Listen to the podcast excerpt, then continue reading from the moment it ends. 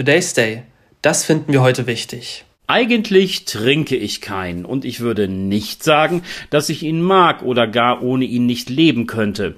In der von meinem Backwarengeschäft des Vertrauens eigens für mich hergestellten Darreichungsform Latte Macchiato allerdings versüßt mit einem ordentlichen Schuss einem wirklich ordentlichen Schuss Karamellsirup genieße ich ihn auf meiner täglichen Heimfahrt in selig machenden kleinen Schlucken.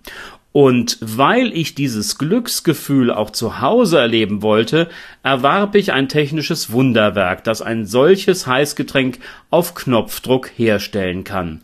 Das Dumme an der ganzen Sache, ich bin zu bequem, selbst tätig zu werden und zelebriere folglich weiterhin die To-Go-Variante.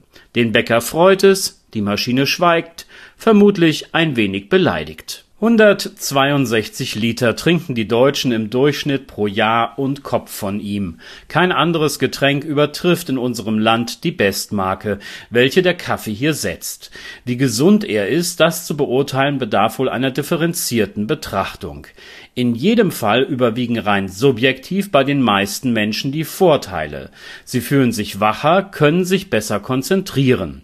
Schweizer Wissenschaftler aus Basel haben unlängst einen Blick in unsere Köpfe gewagt, um zu schauen, wie sich Kaffee auf das Gehirn sowie seine Struktur auswirkt, und auch die Qualität unseres Schlafes mit und ohne Koffein wurde untersucht. Das Setting des Experiments. Ein Teil der Probanden erhielt Koffeintabletten für einen gewissen gewissen Zeitraum, eine Vergleichsgruppe später nur ein Placebo. Im Fokus der Studie zum einen die sogenannte graue Substanz, die aus Nervenzellen besteht und mit der viele Funktionen des Hirns und des zentralen Nervensystems gesteuert werden. Ergebnis Koffein reduziert für den Zeitraum der Einnahme das Volumen eben dieser grauen Substanz.